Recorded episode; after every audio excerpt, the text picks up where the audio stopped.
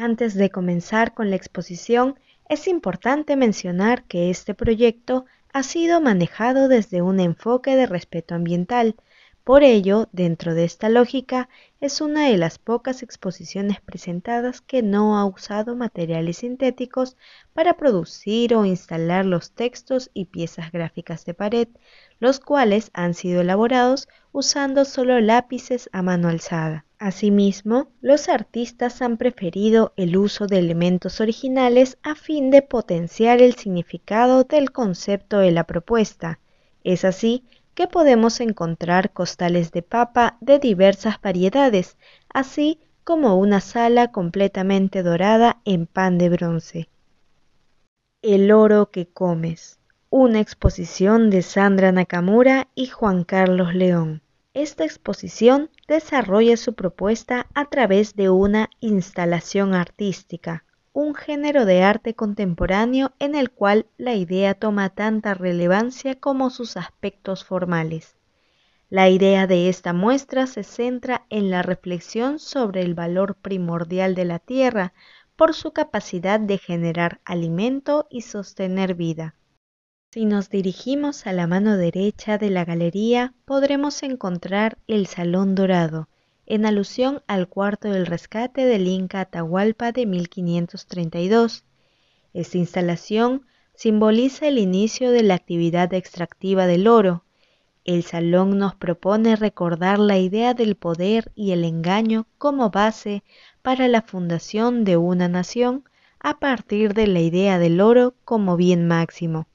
El vacío en esta parte de la sala responde al falso valor de canje otorgado al oro y también es una respuesta a la escasa capacidad que tiene el Estado de promulgar políticas que respeten el sostenimiento de la vida y sus recursos frente a las prácticas empresariales vinculadas a la minería.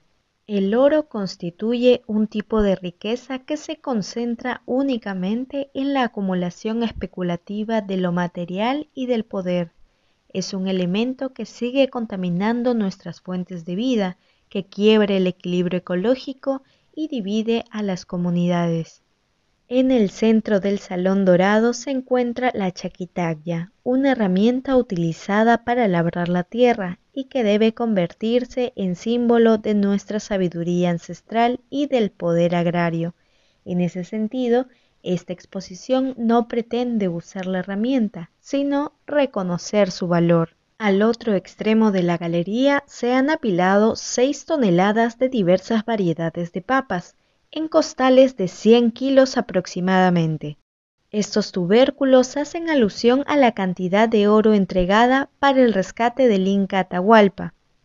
A pesar de que estos tubérculos han sido instalados temporalmente como un elemento escultórico, no se desconocerá su condición de alimento. Por tal motivo, periódicamente estas papas serán rotadas para mantener su buen estado de conservación proceso que se conoce como resanar, el cual será realizado por estibadores a fin de evitar su pronta fermentación. Al cabo de algunas semanas, las papas serán donadas a distintas ollas comunes para que puedan ser aprovechadas como alimento, en señal de apoyo a estas iniciativas barriales surgidas a partir de la crisis alimentaria. Sobre los sacos de papas se encuentra instalada una radiocasetera. Los audios que reproduce representan el esfuerzo por seguir sosteniendo la palabra.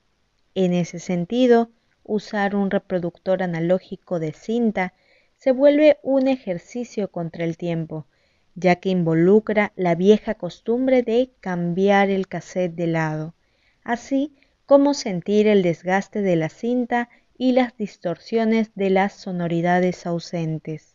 Finalmente, respecto a las paredes que rodean las papas, es importante mencionar que los artistas han elaborado sobre ellas un mural que registra los nombres comunes de las miles de variedades de papa que se cultivan en diversas regiones del país por pequeños agricultores. Estas listas contrastan con las pocas variedades que se comercializan a gran escala en el mercado local. Para concluir su visita, les invitamos a reflexionar sobre las siguientes preguntas.